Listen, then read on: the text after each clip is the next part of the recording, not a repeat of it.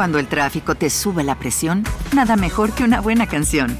Cuando las noticias ocupen tu atención, enfócate en lo que te alegra el corazón. Y cuando te sientas mal, un buen médico te ayuda a sanar. Sabemos que mantener tu salud es tu prioridad, también es la nuestra en Kaiser Permanente, donde trabajamos juntos para cuidar de todo lo que tú eres. Kaiser Permanente, para todo lo que tú eres. Kaiser Foundation Health Plan of the Mid-Atlantic Stay Inc. 2101 East Jefferson Street, Rockville, Maryland 20852. Hace poco te había hablado de Ed y Lorraine Warren, aquel matrimonio de investigadores paranormales que la mayoría conocen por la película de Annabelle o la del Conjuro o recientemente La Monja. Esta franquicia se basa en los archivos de los Warren y en los casos que investigaron a lo largo de su carrera en el terreno de lo paranormal, sobre todo durante los años 60 y 70. Pero hoy no vamos a hablar de ellos. Aunque se los considera casos reales, sabemos que los Warren adornaban, exageraban o sacaban de contexto mucho de lo que registraban en sus investigaciones. De hecho, para muchos, la palabra investigación les quedaba, digamos que un poco grande. Uno de los puntos que siempre se señalan en su contra es que no se sometieron a ninguna clase de corroboración científica, ni detectores de mentiras, ni equipos profesionales registrando qué hacían y cómo lo hacían, ni ninguna prueba controlada para estudiar sus presuntas habilidades psíquicas. Y es que la ciencia podría tener mucho que decir sobre el mundo paranormal si se propusiera estudiarlo en lugar de probar que todo es un fraude de antemano. Pero, pues bueno, hoy vamos a hablar de un caso excepcional y déjenme que les señale algo, es un caso que marcó toda una época, aunque hoy quizás porque no hay un remake de la película que lo inmortalizó, está un poco olvidado. El caso de Doris Bitter, a quien algunos memoriosos pueden recordar como Carlota Morán, el nombre que le dio el novelista Frank de Felita en su crónica novelizada El Ente.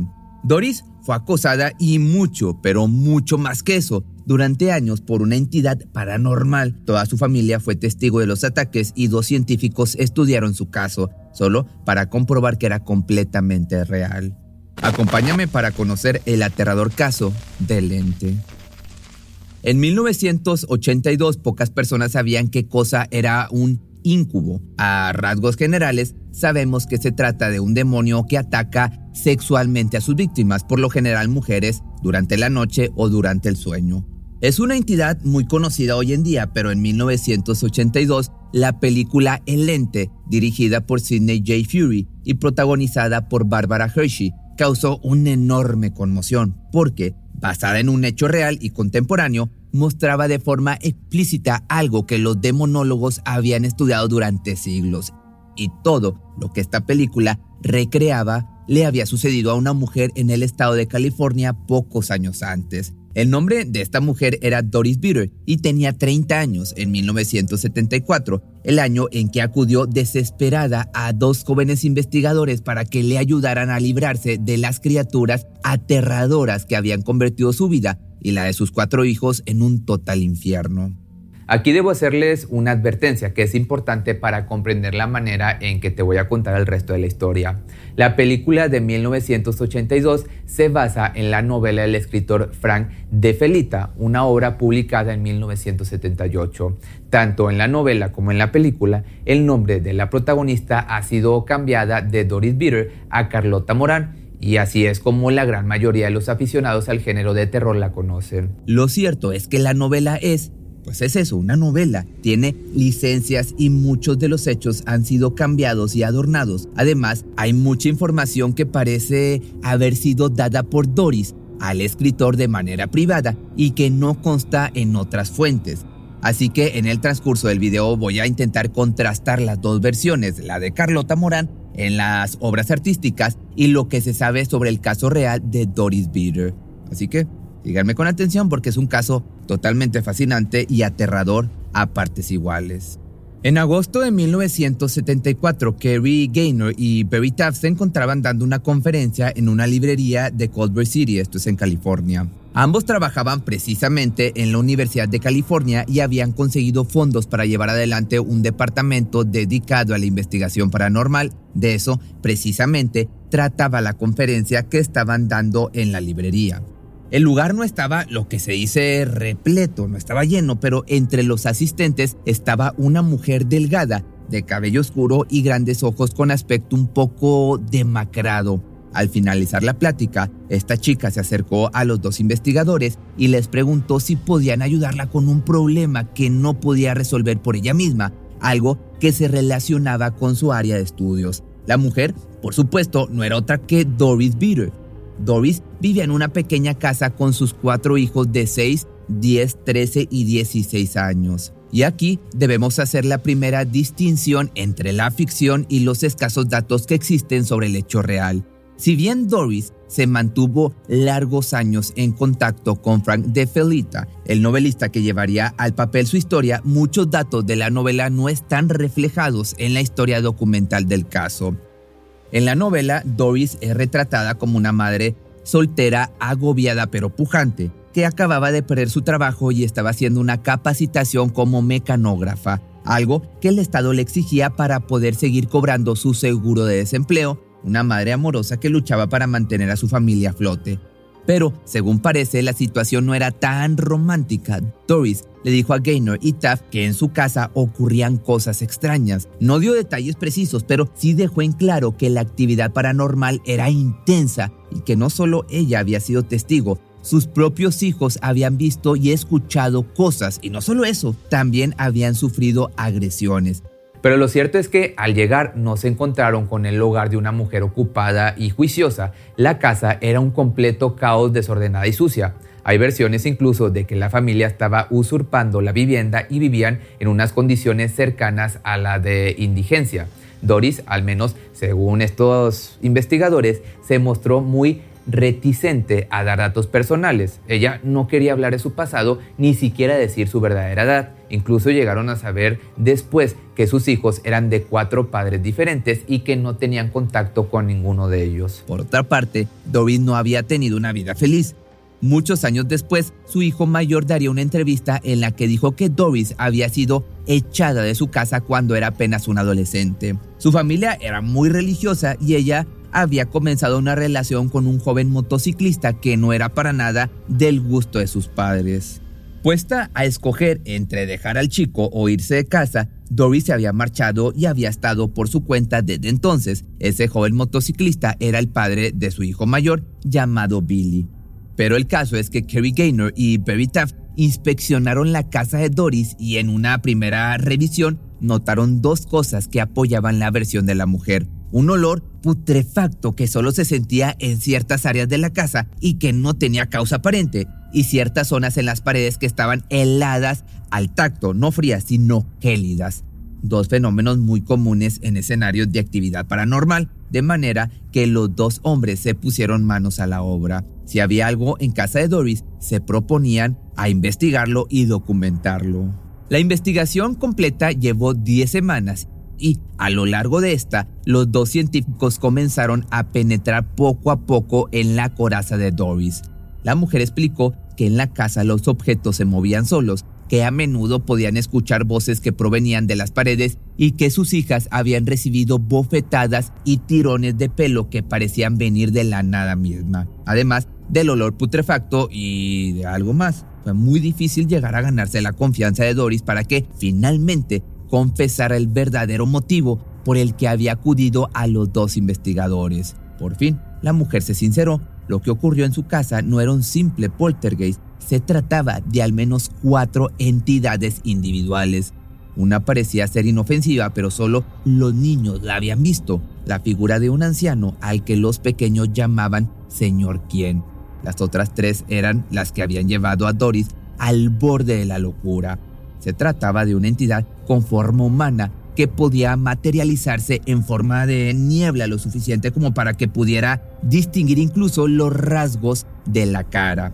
Doris lo describió como un chino, un hombre oriental de enorme estatura, bastante más de dos metros y muy musculoso. Los otros dos que solían acompañarlo eran muy pequeños, dos enanos deformes que parecían muy ancianos. Y lo peor del caso, dijo Doris entre lágrimas, era que el ser enorme se aprovechaba de ella, abusaba de ella, mientras los dos más pequeños la sujetaban por las muñecas y los tobillos con una fuerza sobrehumana. Los dos científicos apenas podían creer lo que escuchaban. Si era verdad, se encontraban frente al caso paranormal más increíble documentado en la historia moderna. Porque, además, no solo contaban con el testimonio de Doris, Billy, su hijo mayor de 16 años, había tenido una pelea con este ser en la que había salido con un brazo roto. Billy, el primogénito hijo de aquel motociclista, era un chico grande, lo que hoy llamaríamos un auténtico alfa. Buen estudiante, un deportista muy talentoso y a pesar de ser tan joven, ya era un mecánico bastante bueno. Tenía un carácter fuerte que rivalizaba con el de Doris y nadie pone en duda que había mucha tensión en la familia, sobre todo porque Doris había iniciado una relación bastante irregular con un viajante. El hombre de nacionalidad, ¿de qué crees que era? Pues sí, mexicana. Pasaba la mayor parte del año lejos de Doris y cada reencuentro enojaba mucho a Billy.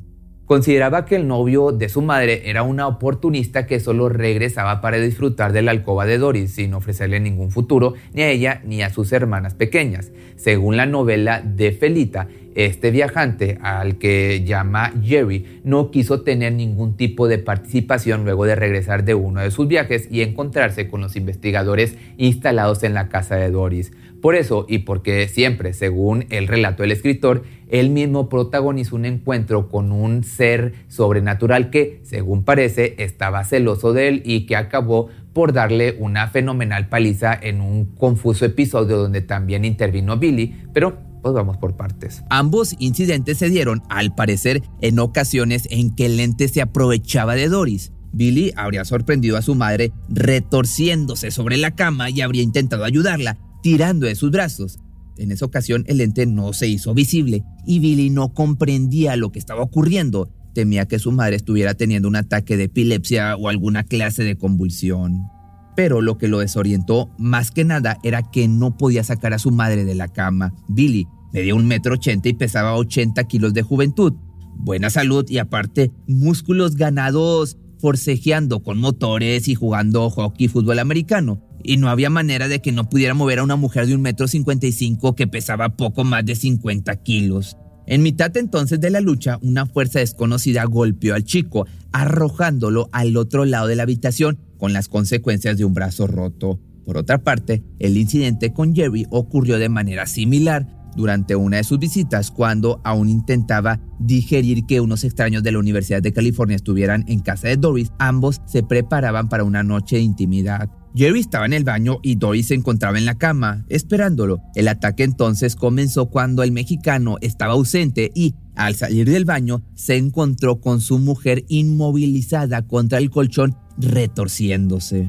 El ente tampoco era visible, pero Jerry pudo ver las huellas de dedos recorriendo el cuerpo de Doris. Desesperado, el hombre intentó arrancarla de la cama, pero fue rechazado con un fuerte golpe. Sin saber qué hacer, tomó una silla y la descargó sobre esa forma invisible que estaba abusando de su novia frente a sus propios ojos.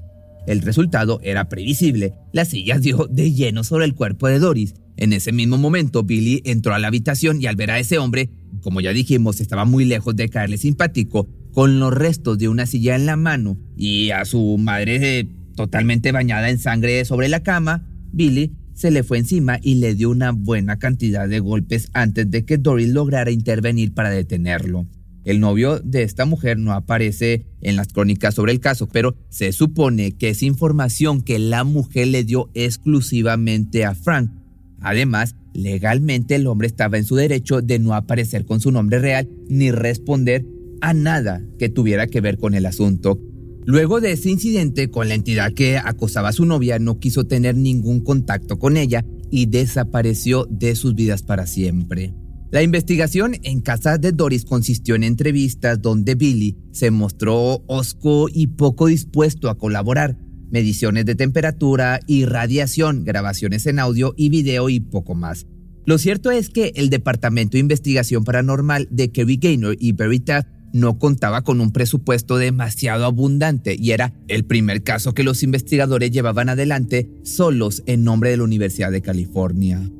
Sin embargo, pudieron observar puertas de alacenas que se abrían, objetos que salían volando y algo curioso, la mayoría de las fotografías que tomaban dentro de la casa salían veladas. Recordemos que estamos en el año de 1974 y las cámaras eran totalmente analógicas. Los investigadores dijeron poder observar orbes que flotaban en las habitaciones, bruscos descensos de temperatura y el ya conocido olor nauseabundo que aparecía y desaparecía sin motivos visibles. Pero no fue hasta que, hartos de no poder avanzar más allá, sugirieron a Doris que hablara con la entidad que lo provocara e insultara, desafiándolo a manifestarse, cosa que Doris, sintiéndose segura en compañía de los dos científicos, accedió a intentar. El resultado quedó, al menos en parte, registrado en un par de fotografías donde puede verse un arco de luz sobre la figura de Doris. La fotografía es blanco y negro, pero el diario de campo de los investigadores describe una niebla verde que se materializó en una esquina del techo poco antes de que los tres huyeran de la casa. ¿Por qué huyeron? Te estarás preguntando. Pues bueno, porque de esa niebla verde comenzaron a surgir hilos que poco a poco formaron la silueta de un hombre enorme. No llegaron a ver su cara y no salió en ninguna de las fotos, pero fue suficiente como para dejarles claro que quedarse ahí un minuto más no sería una buena idea. El calvario de Doris no terminaría aquí. Gaynor y Taft no pudieron encontrar explicación ni mucho menos solución a los problemas de esta mujer, que se mudaría y sería perseguida por las entidades en su nuevo domicilio. Y para empeorar las cosas, poco después su pesadilla llegaría al punto culminante cuando, para su total horror, quedó embarazada. Según la novela de De Felita, el embarazo fue real y un nuevo ataque, todavía más brutal que los anteriores, le provocaría un aborto. Según los estudios que se hicieron más tarde, la idea más aceptada es que se trató de un embarazo psicológico provocado por el estrés y no solo eso, los antecedentes de Doris, nos referimos a su historia de vida, la perfilan como una persona inestable con problemas de adicción al alcohol y tendencias histéricas. Pero lo cierto es que luego del fracaso de los investigadores y la difusión de la película basada en su caso, Doris hizo todo lo posible por desaparecer del panorama. Se supo que había perdido la vida entre el año del 95 y el 99. Unas versiones apuntan a una falla pulmonar y otras a una leucemia que acabó con su vida en pocos meses. Se mantuvo en contacto con De Felita, quien dijo que Doris seguía sufriendo los ataques íntimos de la entidad, aunque cada vez con menos frecuencia. Su hijo, por otra parte, que siguió hasta el final manteniéndose al margen de cualquier declaración comprometedora, nunca negó los dichos de su madre. De sus otros tres hijos no se conoce el paradero. El caso de Doris Bitter impactó al mundo a través de la ficción. Nunca se puso en duda, al menos entre el público, que en, en, algún lugar de los Estados Unidos una mujer estaba viviendo una de las peores pesadillas que pueden concebirse, hallarse a merced de un abusador impune que podía hacer de ella y de sus hijos lo que quisiera, sin posibilidad de escape, más allá de cualquier ley y voluntad humana. Si quieren conocer más del caso, te recomiendo la novela de Frank. Es una novela entretenida y tiene detalles bastante explícitos que no pueden comentarse aquí, pero si les gusta la temática y les interesó esta historia, no se van a arrepentir. No es mucha la información que podrán encontrar en la red, la mayor parte se las ha resumido aquí y es como les decía un caso famosísimo que ha quedado algo olvidado. Espero haber despertado tu curiosidad y ya sabemos que la curiosidad es algo bueno, salvo que alguna entidad maligna empiece a sentir curiosidad también por nosotros.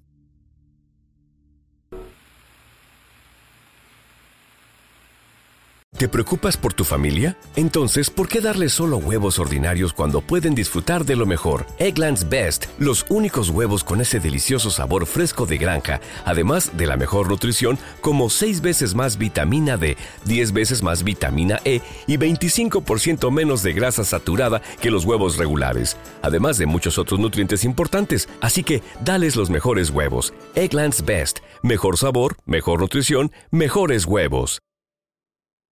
Cuando el tráfico te sube la presión, nada mejor que una buena canción. Cuando las noticias ocupen tu atención, enfócate en lo que te alegra el corazón. Y cuando te sientas mal, un buen médico te ayuda a sanar. Sabemos que mantener tu salud es tu prioridad, también es la nuestra en Kaiser Permanente, donde trabajamos juntos para cuidar de todo lo que tú eres. Kaiser Permanente, para todo lo que tú eres. Kaiser Foundation Health Plan of the Mid-Atlantic Stay Inc. 2101 East Jefferson Street, Rockville, Maryland 20852.